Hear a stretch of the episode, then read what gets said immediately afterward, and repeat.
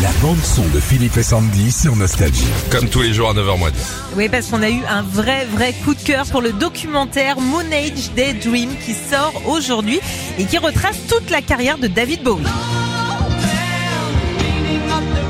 Ah, Alors ce documentaire, c'est 140 minutes qui raconte bah, tout l'univers de Bowie, de ses débuts, de Ziggy euh, Stardust et puis les premières euh, maquettes de Let's Dance.